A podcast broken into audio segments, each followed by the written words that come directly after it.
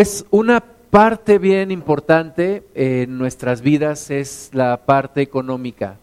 No es que estemos sujetos al dinero, pero todos necesitamos el dinero. No es que el primer lugar en nuestra vida es el dinero, porque Jesús dijo, no puedes servir a Dios y a las riquezas al mismo tiempo, pero sí se convierte en un área central en donde Dios se quiere glorificar el aspecto económico. Desgraciadamente muchas personas en el mundo viven en esclavitud económica y muchos cristianos todavía no hemos visto la gloria de Dios en esta, en esta área de nuestra vida. Entonces, es importante escudriñar la Biblia y ver qué dice al respecto. Entonces, vamos a ver primeramente en el segundo libro de Reyes, en el capítulo 4, en el versículo 1, una historia real, una historia que fue real, algo que realmente sucedió. Y dice segunda, segundo de Reyes 4.1, una mujer de las mujeres de los hijos de los profetas clamó a Eliseo diciendo, tu siervo, mi marido, me ha muerto, y tú sabes que tu siervo era temeroso de Jehová, y ha venido el acreedor para tomarse dos hijos míos por siervos. Entonces, es una mujer que dice que es, es, es eh, una viuda, de uno de los hijos de los profetas. Es decir, era una mujer, si lo ponemos en nuestro contexto actual, una mujer cristiana, esposa, si lo ponemos en el contexto actual, tal vez de un pastor, de un pastor que falleció, eh, partió con el Señor, sabemos que todos un día vamos a partir con el Señor, y esta mujer tiene un gran problema. Esta mujer viene con el profeta eh, Eliseo y le dice, varón de Dios, tengo un grandísimo problema, tengo una crisis en mi vida familiar, tengo un problema grande en mi vida familiar. Mi esposo murió y dejó una gran deuda, dejó una gran cantidad de dinero este, que, que que no pagó y que ahora nosotros tenemos que pagar, y el acreedor ha venido para tomarse dos hijos míos por siervos. De acuerdo a las costumbres judías, pues estaba permitido, si no te pagaban, entonces tomabas tomabas por siervos a los hijos de aquel que te debía. Entonces la mujer viene angustiada, te quiero repetir, era una mujer cristiana, poniéndolo en nuestro contexto, una esposa de un profeta, un profeta temeroso de Dios, dijo, tú, tú, tú conoces, tú sabes que mi esposo era siervo temeroso de Jehová. O sea, esto no es algo que le ocurre nada más a la gente del mundo, esto es algo que nos ocurre a los cristianos, a los verdaderos cristianos, no solamente a la gente que medio se acerca a Dios. Los verdaderos cristianos llegamos a tener problemas económicos, llegamos a tener problemas en esta área tan importante. Conocí del caso de un varón, eh, eh, pastor asistente en una congregación, falleció de cáncer y, dejó una gran cantidad de deudas a su esposa. Entonces, no es algo aislado, no es un evento aislado, no es algo que le pasa a algunos, sino es algo muy común, desgraciadamente. Muchas veces no reflejamos la gloria de Dios en nuestra vida económica, en nuestras finanzas. Muchas veces vivimos con deudas. Es alarmante si nosotros nos sinceráramos y aquí nos pusiéramos a compartir entre nosotros cuántas deudas tenemos, nos espantaríamos, nos asombraríamos. Y Dios quiere que salgamos de todo eso. Dios quiere entrar en una sanidad interior en nuestro corazón, en una sanidad familiar en nuestra vida y en una sanidad en el área financiera también. Dios quiere que haya sanidad en la parte financiera. Nadie nos enseña, muchas veces no nos preparamos para ello, gastamos el dinero como mejor nos, nos conviene o como mejor lo entendemos, pero muchas veces lo hacemos de manera incorrecta. A veces decimos, es que yo fui sincero en la forma de administrar mi dinero. Pues fuiste sincero, pero estuviste sinceramente equivocado, porque así no lo tenías que hacer. Entonces todos tenemos que ser enseñables en este área. El tema aquí era que ya era una crisis. Estaba el acreedor ahí queriéndose llevar a los dos hijos de esta mujer. Y el hombre ya no estaba ahí para poder defender a su familia. ¿Qué pasaría el día de hoy si tú, varón de Dios, murieras? ¿Cómo dejarías a tu familia? ¿En qué posición dejarías a tu familia?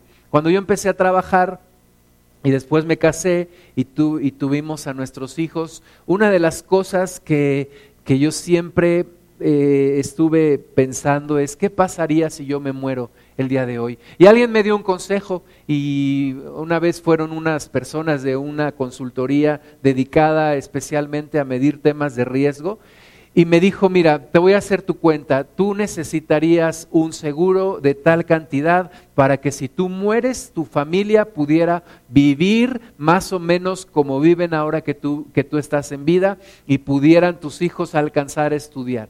Me dio una cantidad ahí, por ahí todavía guardo la hoja, y eso ya tiene como, como 20 años tal vez, 15 años, y guardo ahí la hoja de las cuentas que me hicieron. Y además me dijo, y además para tu retiro, si tú no te mueres antes, eh, para tu retiro tú necesitarías llegar a esta cantidad de dinero para poder vivir en tu vejez más o menos con el ritmo de vida que vives ahora. Entonces, nosotros necesitamos eh, preguntarnos, ¿qué pasaría si yo muero el día de hoy? No buscando la muerte, pero sí previendo, previendo los riesgos, porque ninguno sabemos el día que el Señor nos va a llamar a su presencia. Y yo quisiera que el día que Dios me llame a su presencia, yo pueda dejar las cosas ordenadas en mi vida. Ordenadas, no dejarle problemas a mi esposa ni a mis hijos, sino dejar algo que sea de bendición. Algo que esté bien ordenado y que puedan vivir y que me puedan recordar, no por las deudas que les dejé, sino porque pues, las cosas están en orden. Entonces este hombre eh, desgraciadamente murió, no dejó las cosas bien, un hombre de Dios, un hombre entregado a la obra, pero un hombre con desorden en el área económica. Necesitamos poner atención en esa área también. Y muchas veces somos hallados malos administradores. Una persona que tiene deudas es una persona que muestra desorden en el área económica.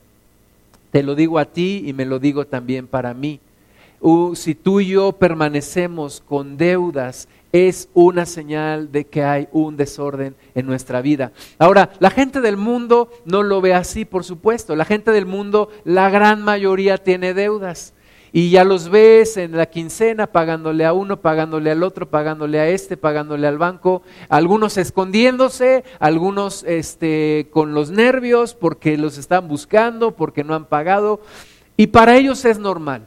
Y te dicen, ve a Liverpool, endeudate y sácate otra tarjeta en Palacio de Hierro y sácate otra en Coppel y sácate otra en Soriana y sácate otra en el Tianguis para que tengas de todo y no te haga falta.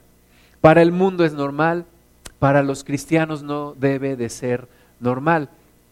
Cuando en una ocasión un, un hermano en Cristo escuchó el testimonio del hermano Wen Myers, y este hermano me compartió, yo nunca había escuchado al hermano Wen Myers más que por eh, grabaciones, y me dijo, este hermano dice que nunca pide prestado. Y él me, él me dijo, yo creo que está equivocado.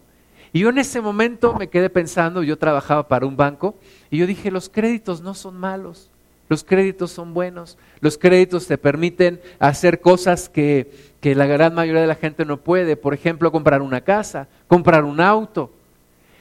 Y yo me he quedado por mucho tiempo con esa idea. Desgraciadamente por tener esa idea me endeudé muchísimo. Yo desde que trabajo en, mi, tercer trabajo, hace ya 23 años, eh, conozco el crédito y tuve acceso a créditos, sé lo que es un crédito, administré créditos, hice programas para administrar créditos y eh, participé en evaluación de riesgos para aprobar o, rechazar clientes en bancos. Eh, sé lo que es la rentabilidad de un banco, sé cómo se calcula la rentabilidad del banco y sé que un crédito es algo demasiado rentable para un banco. Los bancos en México subsisten por causa de la gente que se endeuda. Esos son los mejores clientes para los bancos, ¿verdad? Y cuando un banco te da una tarjeta de crédito y te aumenta el límite, tú dices, ah, wow, estoy reconocen que yo valgo, me están dando más crédito. No, se están aprovechando de ti. Te quieren sacar más dinero, quieren que te endeudes más. ¿Por qué? Porque un banco lo que vende es dinero. y lo vende a un precio que se llama tasa de interés. Y en México, ayer estábamos viendo mi esposa y yo las tasas de interés de una tienda, 70% anual. 70% anual. Bueno, hay tiendas en donde a lo mejor tú compras y donde a lo mejor tienes tarjetas que tienen una tasa de interés arriba del 100%. Eso quiere decir que si tú pides 100 pesos hoy y los pagas en un año, no vas a pagar 100 pesos, vas a pagar 200 pesos. Eso elévalo a la cantidad que tú quieras. Si fueran 5 mil, no vas a pagar 5 mil, vas a pagar 10 mil. Entonces, los, los créditos, los créditos y las deudas es una señal de desorden. Una señal de desorden. Ahora, no podemos decir, este, yo no estoy viviendo en eso o a mí no me va a pasar. Tenemos que reconocer, tenemos un problema. Tenemos un problema estamos viviendo la gran mayoría de nosotros con deudas y tenemos que hacer algo al respecto y por eso es que estamos hablando de este tema.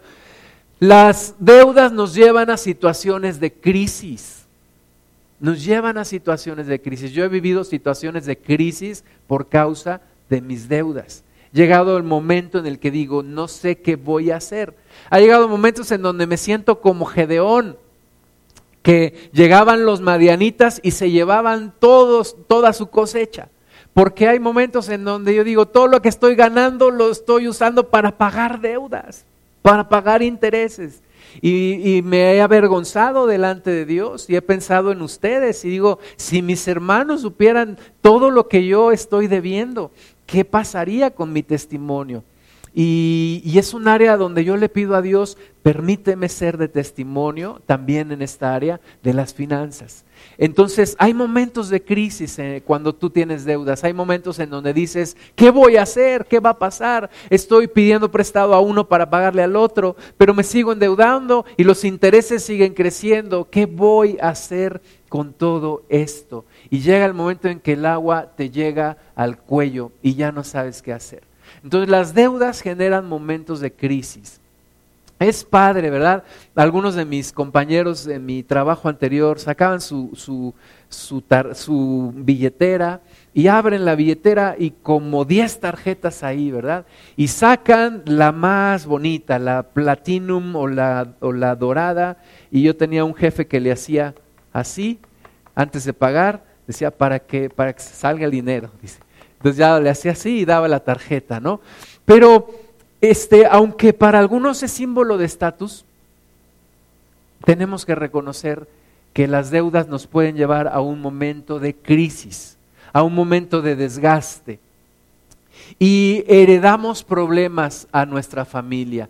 Vivimos para el aquí y el ahora, ¿verdad? No importa. Y cuando traes una tarjeta de crédito, eh, parece que no estás gastando nada, ¿verdad? Porque vas y compras aquí, compras allá. Parece que no te estás consumiendo el dinero. Cuando te llega el estado de cuenta, dices, ¿qué acabo de hacer? Pues, ¿Cuánto dinero me he gastado? No, no parece que ha salido, pero, pero ha salido y, y ya lo debes. Gastamos más de lo que ingresamos. En México, la gran mayoría de la gente gasta más de lo que ingresa, gasta más de lo que gana.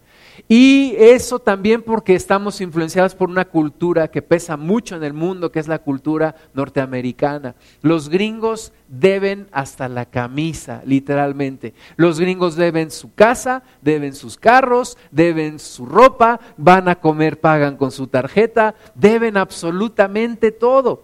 Estaba leyendo un estudio, dice que el americano promedio debe 137 mil dólares 137 mil dólares. Eso eh, multiplícalo por 20 más o menos, lo conviertes a pesos, pues son más de 2 millones de pesos.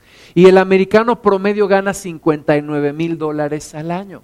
O sea, debe casi tres veces lo que gana en un año. Es decir, tendría que trabajar tres años sin gastar nada para poder pagar lo que debe. ¿Cuándo va a terminar con su deuda? Y no tengo los números en México, pero han de ser igualmente alarmantes. Yo te, yo te pregunto, haz una cuenta ahorita más o menos cuánto, de cuánto son tus deudas y cuánto ganas en un mes o en un año. Y entonces, ¿cuánto tendrías que ganar o cuánto le tendrías que dedicar a pagar las deudas para poder salir? Para poder quedar, como dicen los gringos, flat. Poder quedar eh, sin deudas. Poder quedar sin, sin nada que deber. Y eso es lo que Dios quiere. Proverbios 22.7, el rico se enseñorea de los pobres y el que toma prestado es siervo del que presta. Yo me acuerdo cuando entré a trabajar al banco en el 1995, mi director general nos decía, estábamos pasando por una crisis en México y había eh, gran eh, aversión y, mucho odio hacia los bancos, ¿no? Entonces mi director general decía, oigan, yo cuando voy a dejar a mi hijo a la escuela y me preguntan qué es, en qué trabajo, no les puedo decir que en un banco porque casi me apedrean. O sea, es, es como la, lo peor de la sociedad, el banco, ¿no? Porque, porque se ve como el banquero, ahí la imagen de un señor gordo con mucho dinero que le está cobrando a un flaquito que, que debe mucho dinero.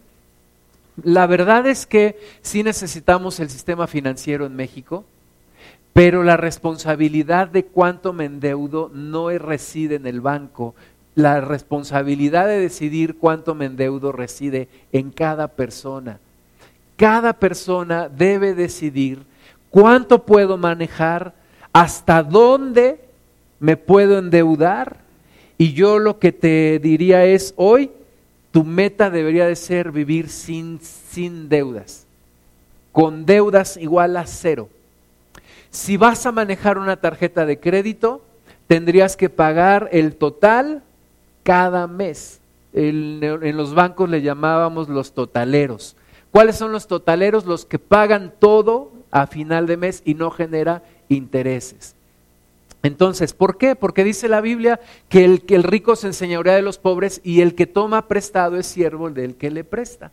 Cuando alguien te presta, tú tienes que pagar lo que te prestó más el costo de lo que te prestó que se llama interés.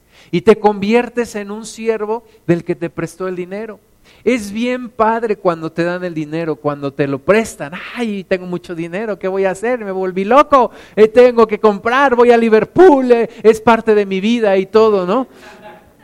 Pero lo que no sabes es que te estás convirtiendo en siervo del que te lo prestó. Ese es el tema.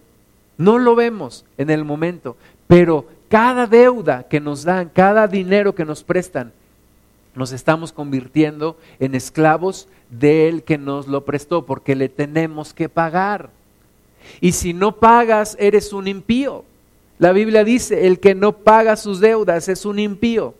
Entonces, todo lo que te prestan lo tienes que pagar. Y si te lo prestan con, eh, con interés, tienes que pagar también el interés.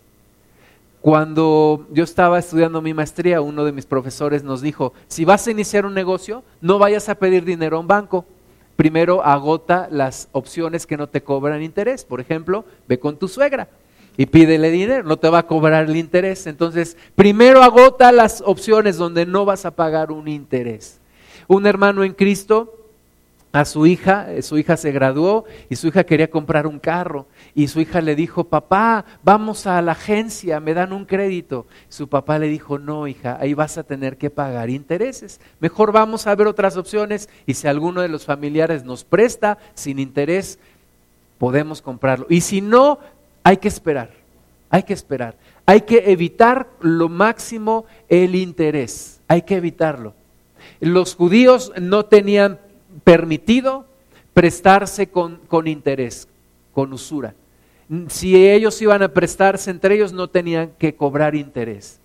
Y, y, bueno, los judíos no se cobran intereses entre ellos, pero a los demás, ¿cómo les cobran intereses? Son dueños de los bancos más importantes de todo el mundo, los judíos, son, son dueños del sistema financiero mundial de una gran parte. Romanos 13:8 dice, no debáis nada a nadie, sino el amaros unos a otros, porque el que ama al prójimo ha cumplido la ley.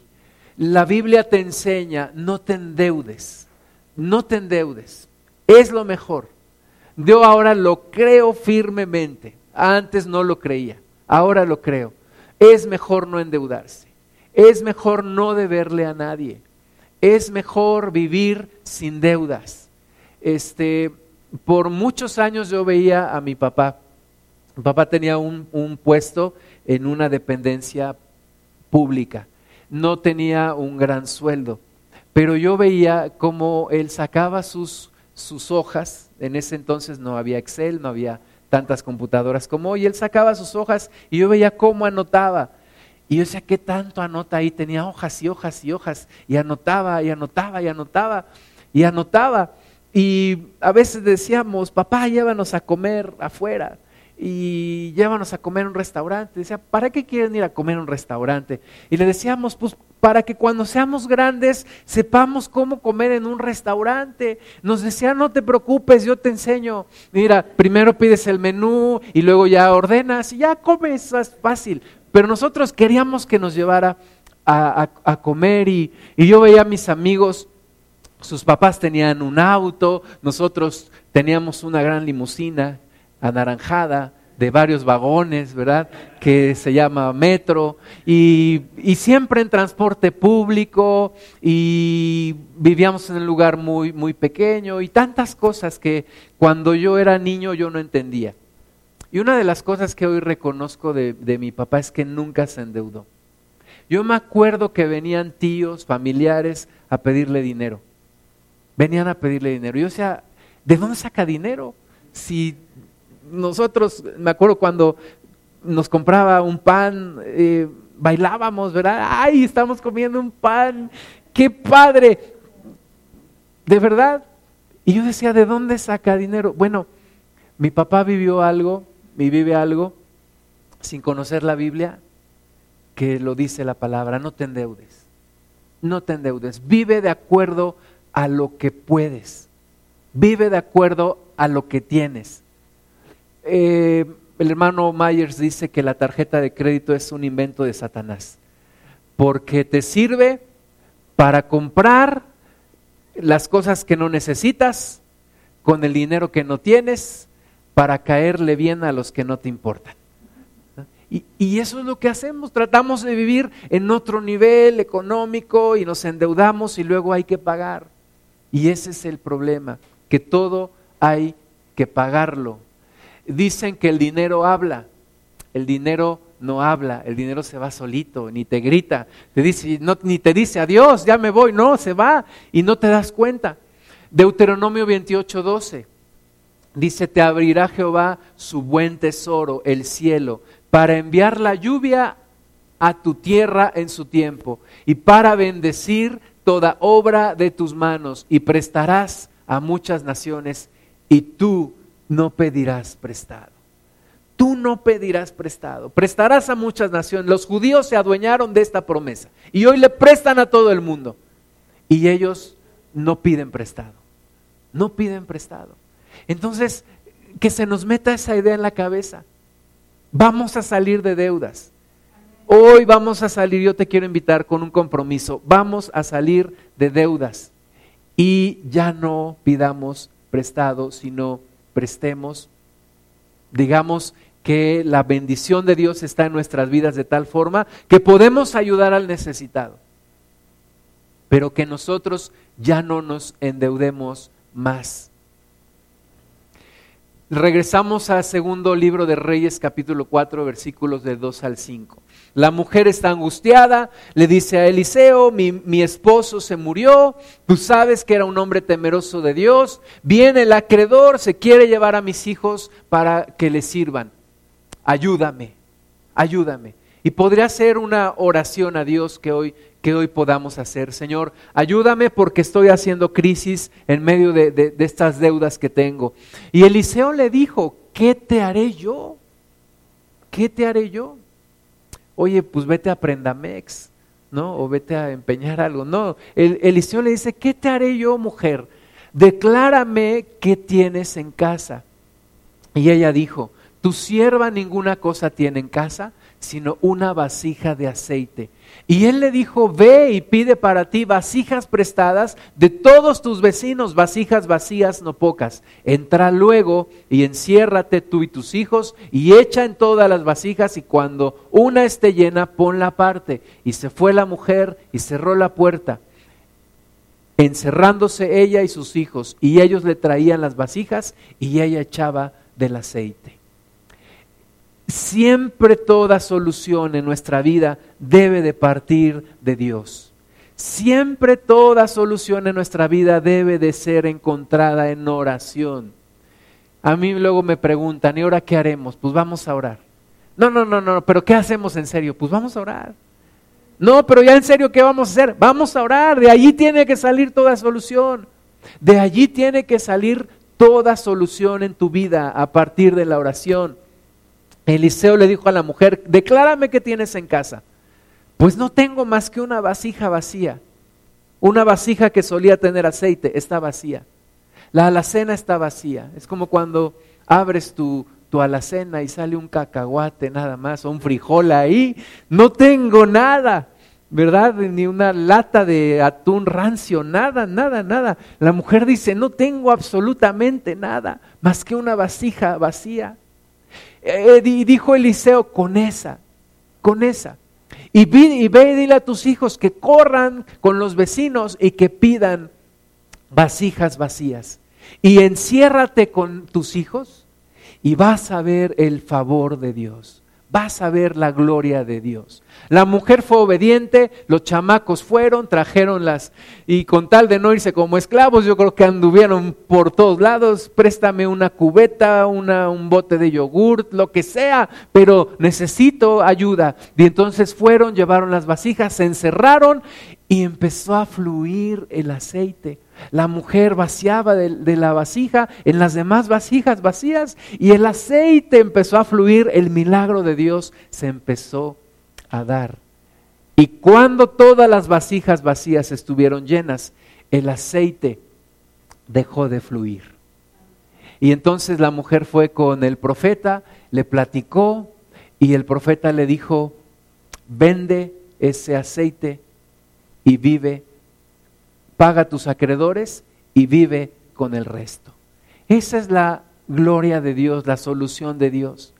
Y esta historia nos muestra algunas cosas importantes. Primero te decía, toda solución real debe de partir de Dios no es, eh, le debo a Vancomer, me voy a Banamex a pedirles para pagarle a Vancomer. Y luego, pues me voy a Banorte para pagarle a Banamex. Y luego, pues me voy a Santander y así me acabo todo el sistema financiero. Y entonces luego me voy a Prendamex y luego me voy a eh, Montepío y luego... No, no, no. Esa no es la solución. Tú necesitas una solución que venga de parte de Dios. Y la Biblia dice que la riqueza que Dios da, la bendición que Dios da, no añade con ella tristeza. Entonces yo necesito una solución de Dios. Yo necesito cerrar la puerta y tener comunión con Dios.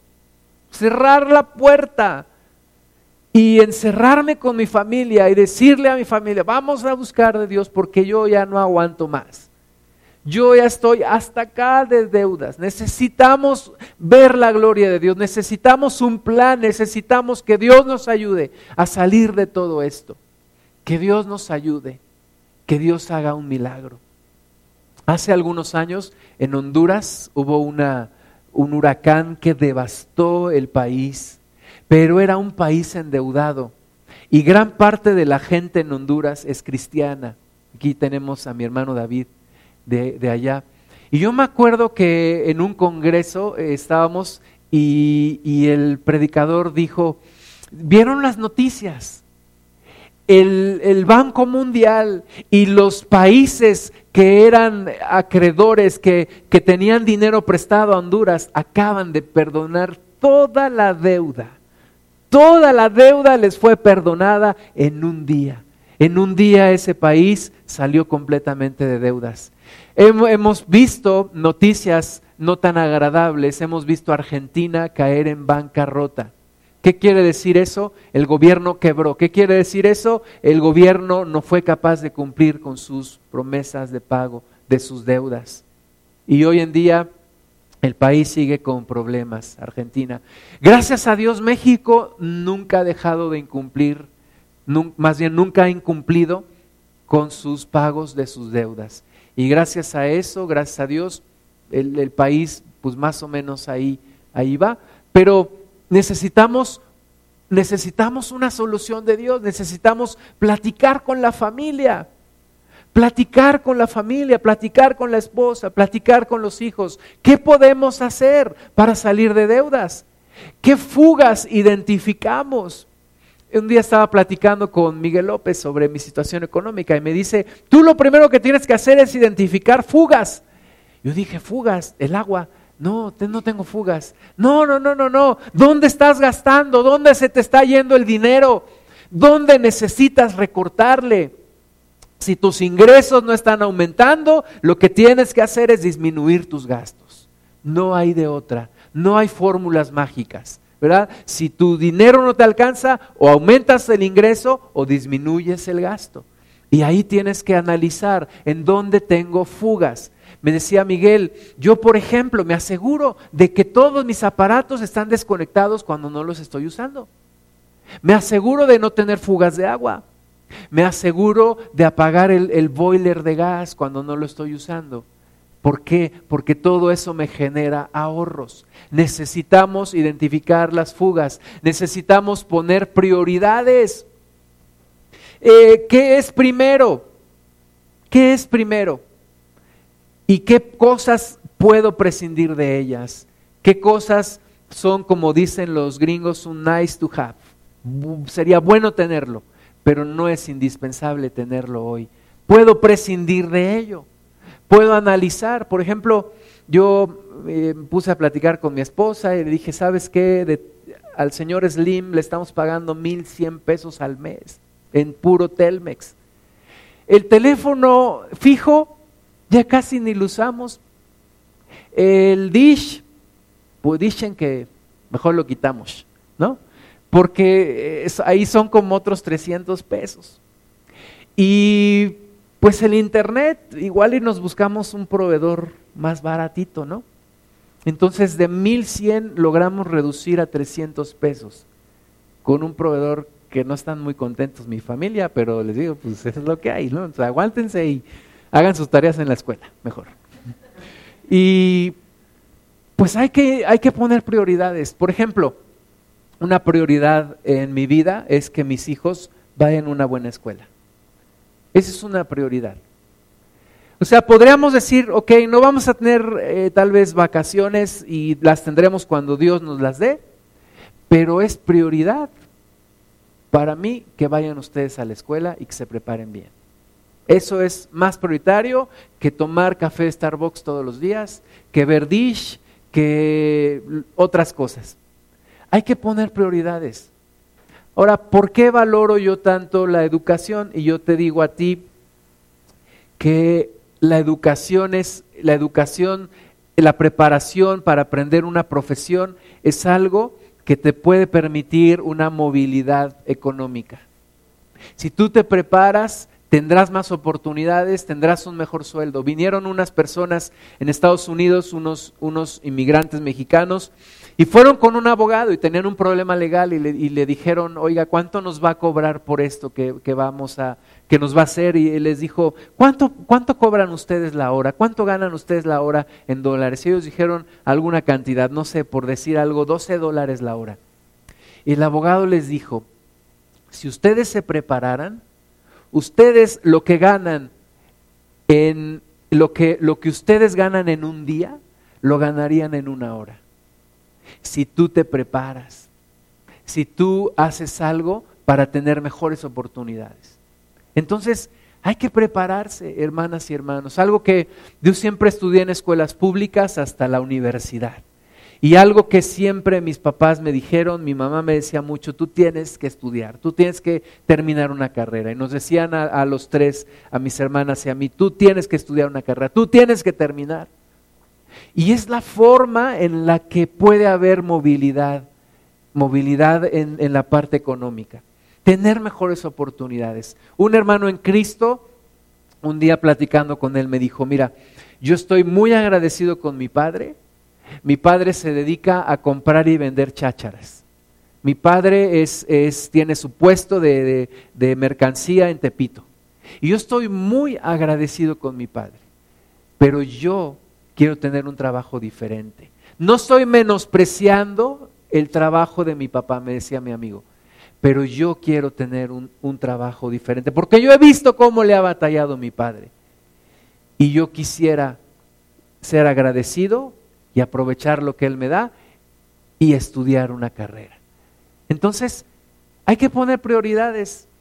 Hay que decidir en dónde hay que, en dónde sí no le podemos recortar y en dónde le podemos recortar. Llegar a acuerdos y poner en marcha el plan de Dios. Acordar con la familia. Oye, nosotros, por ejemplo, yo creo que el trauma que yo les platicaba, decía a mi papá, ya van a comer fuera, ya van a comer fuera. Y cuando hubo oportunidad, yo sacaba mucho a mi familia a comer fuera. Sí, comíamos en el patio o comíamos, no, no es cierto. Íbamos a desayunar o a comer y hubo un momento en el cual me di cuenta, ya no puedo, ya no puedo llevar a mi familia a comer en un restaurante tanto como podía antes. Mi situación económica cambió. Y entonces, ¿sabes qué hacemos ahora? Pues yo les puedo preparar el desayuno, unas ricas quesadillas de jamón y queso, un juguito de naranja, un cafecito con leche, un pan de dulce y nos gastamos significativamente menos de lo que nos gastaríamos en un restaurante y comemos hasta mejor. Entonces hay que llegar a acuerdos, hay que poner prioridades. Un hermano en Cristo, un pastor dice, si vas a ir a comer a un restaurante, dice, normalmente el agua no te la cobran. Entonces, pide un vaso de agua, normalmente te ponen limones allí y normalmente te ponen el azúcar. Entonces pide tu agua simple, con hielo, le echas limones, le echas azúcar y ya tienes una rica limonada, por la cual no vas a pagar, ¿verdad? Hay que ser inteligentes, hermanas y hermanos. Lo que no está bien es llevarte el azúcar y llevarte los sobres a tu casa, eso no. Pero hay que saber vivir de acuerdo a la posibilidad que tenemos. Génesis 41, 25. Una historia real también. El faraón tuvo un, sueño que lo, que lo, sacó de onda, lo, levantó temblando. Y, y, entonces él llamó a su gente y les dijo, he tenido un sueño, alguien me tiene que dar la revelación. Y entonces se acordaron de José, lo fueron a sacar de la cárcel, José se afeitó, se perfumó, se presentó delante del faraón. Y le dijo, oh, faraón, yo, yo tengo un Dios que, que, da interpretación de sueños. No soy yo, es Dios el que me va a dar la interpretación y el que te va a decir lo que te quiere decir. Y entonces José le dijo, el sueño de Faraón es uno mismo. Dios ha mostrado a Faraón lo que va a hacer. Las siete vacas hermosas siete años son y las espigas hermosas son siete años. El sueño es uno mismo. También las siete vacas flacas y feas que subían tras ellas son siete años y las siete espigas menudas y marchitas del viento solano siete años serán de hambre. Esto es lo que respondo a Faraón. Lo que Dios va a hacer lo ha mostrado a Faraón. Y aquí vienen siete años de gran abundancia en toda la tierra de Egipto y tras ellos seguirán siete años de hambre y toda la abundancia será olvidada en la tierra de Egipto y el hambre consumirá la tierra y aquella abundancia no se echará de ver a causa del hambre siguiente, la cual será gravísima. Y el suceder el sueño a Faraón dos veces significa que la cosa es firme de parte de Dios y que Dios se apresura a hacerla. Y esta historia nos da grandes enseñanzas. Primera enseñanza, existen ciclos. Existen ciclos. Los economistas de lo que siempre te hablan es hay ciclos. Hay ciclos en donde hay abundancia, hay periodos de mucha abundancia. ¿Y qué crees que sigue de los periodos de abundancia? Periodos de escasez. Hay burbujas macroeconómicas que se inflan alguien se le ocurre picar esa burbuja y ¿qué crees? Se desinfla todo. Es como le, dijeron a un expresidente mexicano, oiga, ¿usted por qué dejó la economía sostenida por alfileres? Y él dijo, ustedes de tontos, ¿para qué se los quitan? Y así es, siempre hay, hay ciclos. Y, y la reflexión es, no siempre será tan bueno como es ahora, pero tampoco siempre será tan malo como es ahora, porque hay ciclos. Entonces, ¿qué hay que hacer? Cuando tengo abundancia, hay que ahorrar porque me vienen periodos de no tanta abundancia. Yo me acuerdo cuando mi, nuestra situación económica era, era mejor, mi papá me decía, prepárate para los tiempos donde no vas a ganar tan bien. Yo le decía, ay, sí, ya, ya, sí, sí. Siempre me estás diciendo cosas. Y prepárate para los momentos donde no vas a ganar también. Y acuérdate que el cuerpo va envejeciendo y no vas a tener la misma fuerza. Y, ah, sí, ya, sí, ya. Pues, ¿qué creen? Pues que así es. Y yo a veces me acuerdo, gasté dinero que no debía de gastar. Compraba la aceptación de mis amigos, los invitaba a comer, pagaba la cuenta de todos.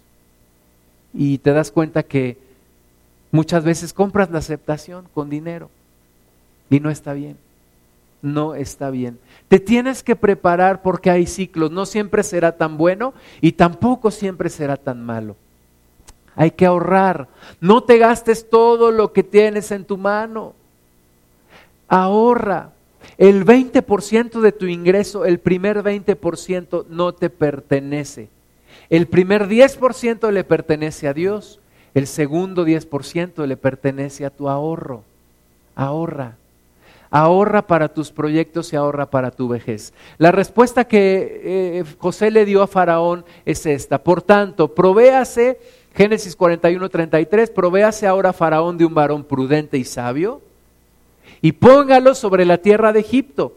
Haga esto Faraón y ponga gobernadores sobre el país y quinte la tierra de Egipto en los siete años de la abundancia. Junten toda la provisión de estos buenos años que vienen y recojan el trigo bajo la mano de Faraón para mantenimiento de las ciudades y guárdenlo. Y, es, y esté aquella provisión en depósito para el país, para los siete años de hambre que habrán en la tierra de Egipto, y el país no perecerá de hambre. Fíjate, yo trabajé en un banco por 15 años y había un señorón en ese banco, un, todo un banquero, toda su vida fue banquero y vestía bastante bien, mancuernillas, este traje, corbata, impecable siempre el Señor, un poquito gordito. Y un día se jubiló, un día se jubiló y yo dije, este hombre se lleva pues el dinero de medio banco porque tantos años y su jubilación y tenía un buen puesto. Y un día me lo encuentro en otro banco pidiendo proyectos. Andaba con la necesidad de trabajar todavía. Y entonces uno, otro de mis amigos le preguntó, oye, ¿por qué estás trabajando todavía? Si ya te jubilaste. Y él le dijo, me acostumbré a un ritmo de vida que ahora no puedo, no puedo sostener con mi jubilación. Y qué tristeza, ¿no? Eh, qué tristeza cuando vas al supermercado y ves a los viejitos de cerillitos. De algunos te avientan las cosas. ¿Por qué? Porque no son felices. Porque ya no quisieran estar trabajando.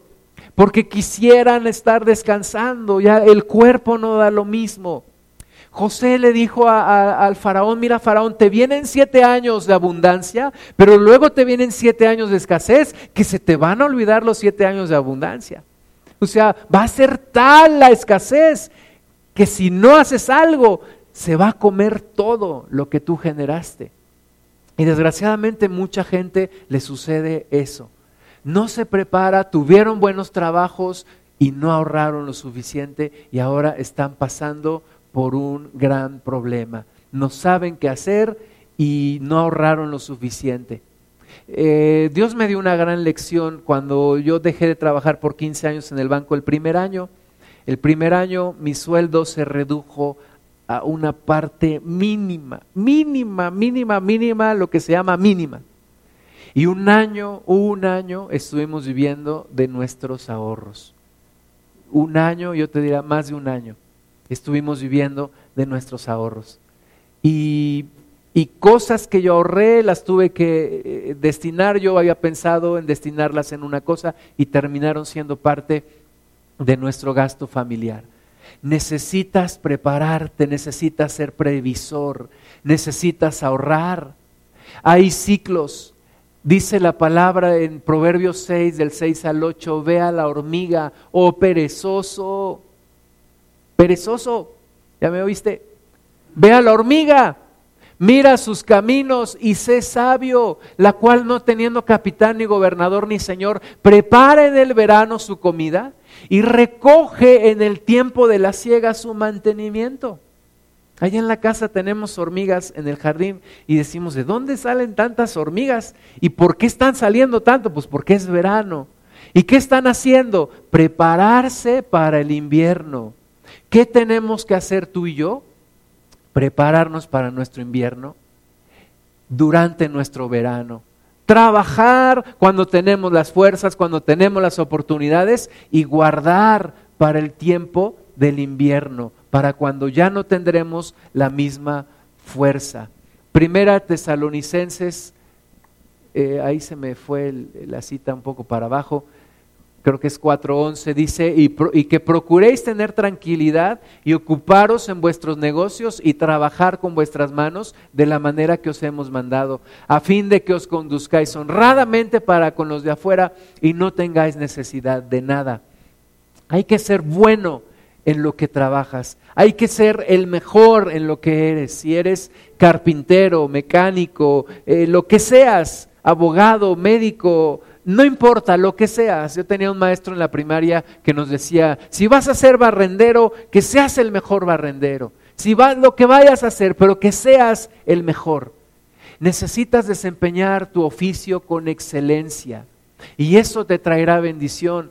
Eh, Dios no quiere que tengamos necesidad de nada. Dios quiere que nos conduzcamos honradamente para con los de afuera, que seamos testimonio, que nos ocupemos en nuestros negocios. Un jefe mío nos decía, no es cosa de trabajar más, es cosa de trabajar mejor. Hay que trabajar mejor. Hay que agarrarle la onda al, al negocio y hay que trabajar mejor, con mejores resultados. Hoy en día ah, está muy de moda las empresas exponenciales y las empresas exponenciales dicen que no son las que caminan linealmente, sino que crecen exponencialmente. O sea, invierten de tal forma que el, resultado es exponencial, el crecimiento es exponencial. Entonces hay que trabajar mejor, hay que pedirle a Dios dirección, hay que pedirle a Dios revelación. ¿Cómo puedo hacer mejor mi trabajo? ¿Cómo puedo lograr mejores resultados? Dios a mí me ha dado revelación en, mi trabajo. Estábamos en el 2004 en un congreso y, y, ahí un hermano dijo, yo desato en el nombre de Jesús sueños, visiones de cómo desarrollar sus trabajos. En el año 2005 ganamos un reconocimiento a nivel internacional, razón de esa revelación que Dios nos dio para cómo trabajar y cómo hacer las cosas. Proverbios 22, 29, ¿has visto hombre solícito en su trabajo? Delante de reyes estará, no estará delante de los de baja condición. Sé solícito, es decir, presto, dispuesto, diligente, creativo, empeñado, esforzado. Y no estarás delante de los de baja condición, estarás delante de los reyes, delante de gente importante, delante de gente que, que te va a reconocer tu trabajo. Yo me acuerdo mi, tercer trabajo, entramos en, en, el banco y teníamos que hacer un sistema, éramos cinco recién egresados y yo temblaba de miedo y yo decía que si no lo hacemos nos van a correr a todos y qué le voy a decir a, a mi familia que me corrieron por, por tonto, por inepto y me daba mucho miedo. Me puse a trabajar, a trabajar, a trabajar. Saqué adelante mi sistema, fui el primero en terminar y un día mi jefe me dijo, vente, vamos a presentárselo al director ejecutivo. Y yo dije, ¿qué? ¿What? Esto solamente le pasa a la Rosa Salvaje en las novelas, ¿verdad? ¿Cómo? Dio delante del presidente ejecutivo presentándole mi proyecto. Sí, porque la Biblia dice que el hombre solícito en su trabajo estará delante de gente importante. Hazte notar en tu trabajo, no siendo grillo, no haciendo ruido, no, hazte notar con tu trabajo con tu excelencia. con la forma en la que trabajas y Dios te va a bendecir. Efesios 5, 15 y 16. Mirad pues con diligencia cómo andéis, no como necios, sino como sabios, aprovechando bien el tiempo, porque los días son malos. Yo veo a la gente en, en los trabajos, llegan tarde y a los 20 minutos se salen por su café. Llegan con su café, se ponen a tomar su café, se ponen a platicar con medio mundo. Y ya viene la hora de la comida y se van a comer. Y se, fue todo el tiempo del día y no fueron productivos. Hay que aprender a trabajar con intensidad, con intensidad, sin interrupción. Estar trabajando con intensidad, enfocarse y aprovechar bien el tiempo. Aprovecha el tiempo. Si tienes oportunidad de seguir estudiando, estudia. Prepárate. Que haya mejores oportunidades para ti. Prepárate. Mi mamá estudió hasta segundo grado de primaria porque mis abuelos no pudieron darle la oportunidad de seguir estudiando. Sin embargo, ya cuando era adulto, mi mamá empezó a estudiar y siguió estudiando y sacó su primaria y continuó con su secundaria. Entonces, si tienes oportunidad de, de, estudiar, prepárate, sigue preparándote, sigue estudiando. Cuando yo conocí a unos compañeros y a mis jefes, ellos habían estudiado una maestría, yo tenía licenciatura, y yo veía la forma en la que trabajaban, la forma en la que llegaban las circulares del gobierno, de Banco de México, de la Comisión Nacional Bancaria, y ellos lo leían y lo interpretaban y nos decían, y yo dije, wow, yo quiero ser como tú un día. Y dije, ¿dónde estudiaste? Estudiaste tu maestría, yo quiero estudiar ahí también. Y un día mi director general me dijo, estudiar una maestría te ahorra como 10 o 15 años en tu carrera profesional. Es decir, vas a poder tener un puesto que si no estudiaras te tomaría entre 10 y 15 años para, para poderlo tomar. Entonces, toma las oportunidades, aprovecha bien el tiempo porque los días son malos. Aprovechalo bien. Hoy en día las, los mejores puestos serán para las personas que estén mejor preparadas para las personas que sean más confiables, para los que aprovecharon el tiempo. Para ellos serán las mejores oportunidades. Cantares 2.15, cazadnos las zorras, las zorras pequeñas que echan a perder las viñas porque nuestras viñas están en cierne. Ponte a analizar qué cosas están minando con tu dinero? ¿Dónde se te está yendo? El cafecito de todos los días. Yo paso por un lugar, por una dependencia pública en las mañanas y veo cómo la gente está desayunando afuera. Se están gastando sus quincenas. Yo quisiera decirles, ¿ya sacaste la cuenta de cuánto te estás gastando aquí? ¿Qué pasaría si prepararas tu desayuno en tu casa y te lo trajeras o desayunaras en tu casa? Son pequeñas zorras, pequeños gastos que van minando las, las, viñas, porque los vallados no se hacen para los pequeños animales, se hacen para los grandes animales. Y muchas veces nosotros nos preparamos para los grandes problemas en la vida, pero no para los pequeños. Y dejamos pasar esos pequeños problemas. Identifica tus fugas, pon prioridades.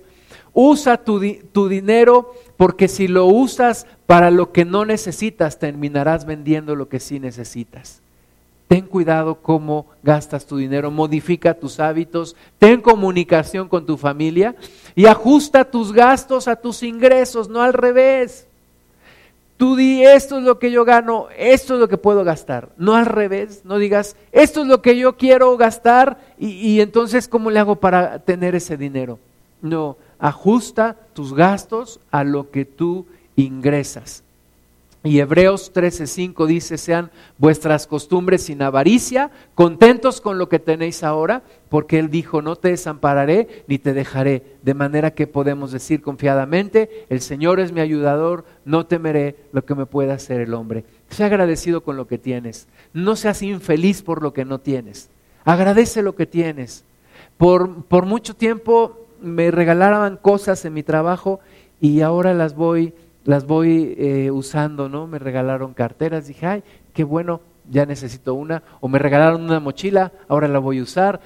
Y sé contento con lo que tienes, en lugar de codiciar lo que no tienes y ser infeliz por lo que no tienes y por lo que este mundo consumista te está vendiendo. E, evita el amor al dinero porque es raíz de todos los males. El dinero no te compra la salvación, no te compra las amistades, no te compra el amor, no te compra la salud.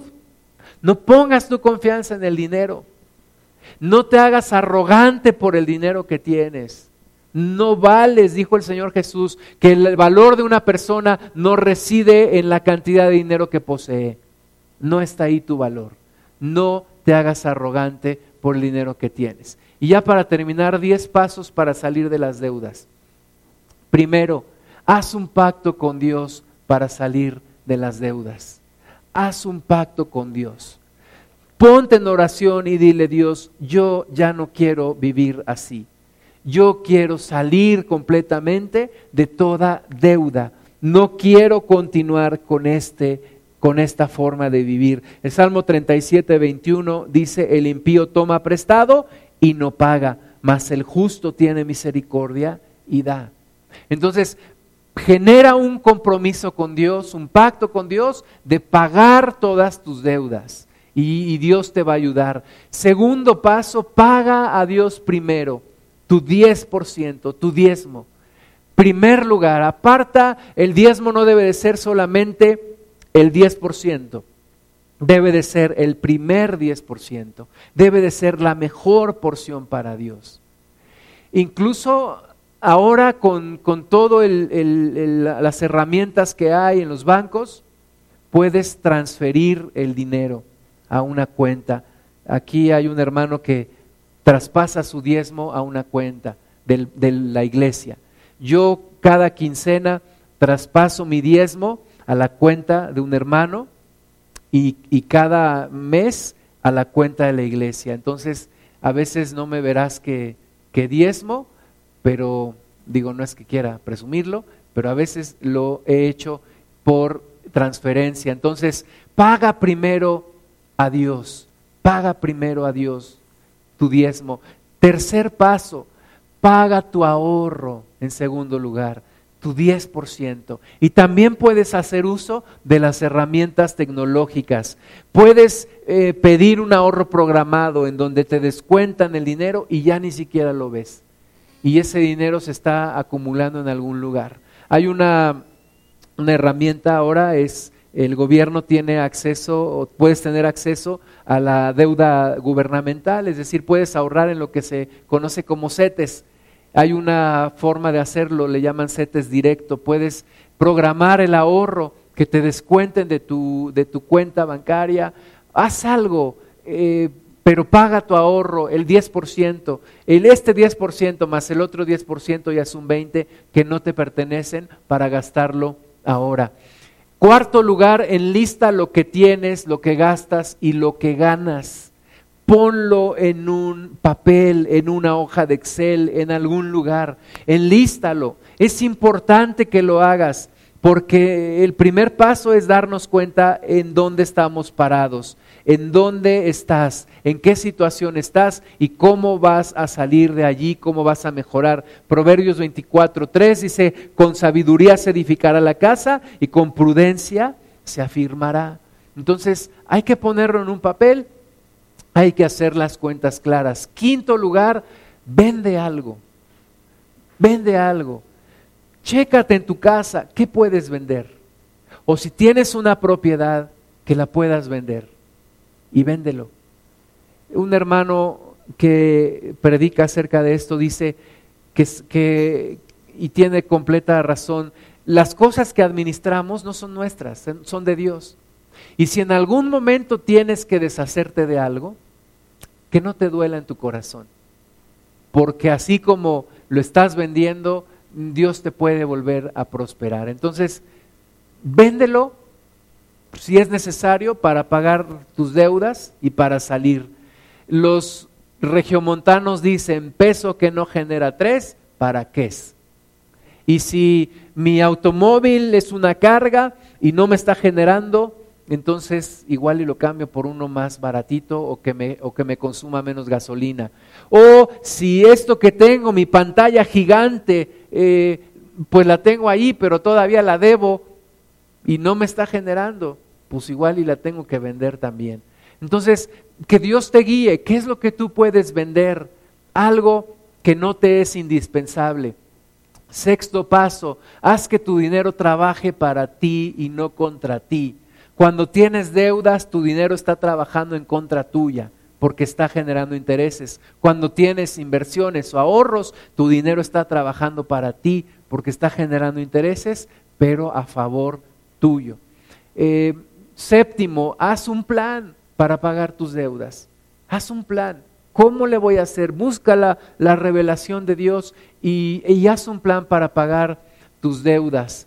Tenemos, tenemos aquí en la congregación un, un joven que estudió finanzas, aquí está, lo estoy viendo aquí enfrente. Y yo creo que él no tendría ningún problema en asesorarte, en decirte, mira, te voy a pasar un, un esquema, un formato para que hagas tu presupuesto o te voy a ayudar a identificar las deudas que más que más te están costando, cuáles son las primeras que tienes que pagar. Y yo creo que lo haría con total discreción. ¿No es así? Muy bien, entonces ahí está la opción también y gratis, ¿verdad? Ahí está la opción. Entonces, aprovechémoslo, haz un plan para pagar tus deudas. Eh, corta el endeudamiento para que no crezca más, ya no te endeudes más decide, ya no me voy a endeudar más. Paga lo que debes, haz acuerdos con tus acreedores. No te recomiendo que dejes de pagar. Haz acuerdos con tus acreedores mejor. Acércate con la persona, con la institución a la que le debes y llega a algún acuerdo. Y paga en la medida en la que tú puedas. Y décimo, no te canses de seguir en tu plan. Que no sea un plan nada más para una semana y después ya se te olvida. No. Gálatas capítulo, capítulo 6, versículo 9 nos dice que no nos cansemos de hacer el bien, porque a su tiempo cosecharemos si no desmayamos. Entonces, sigamos en ese plan, salgamos de toda deuda y vamos a hacer una oración. Ponte de pie, por favor. Vamos a reconocer delante de Dios. Vamos a orar al Señor y reconociendo las deudas que tenemos. Cierra tus ojos por un momento, levanta tus manos y trae a tu mente las deudas que ahora tienes. Esas deudas con bancos, con casas de empeño, con, con financieras, con familiares, con amigos, con vecinos. Todas las deudas que tenemos, Señor, las traemos ahora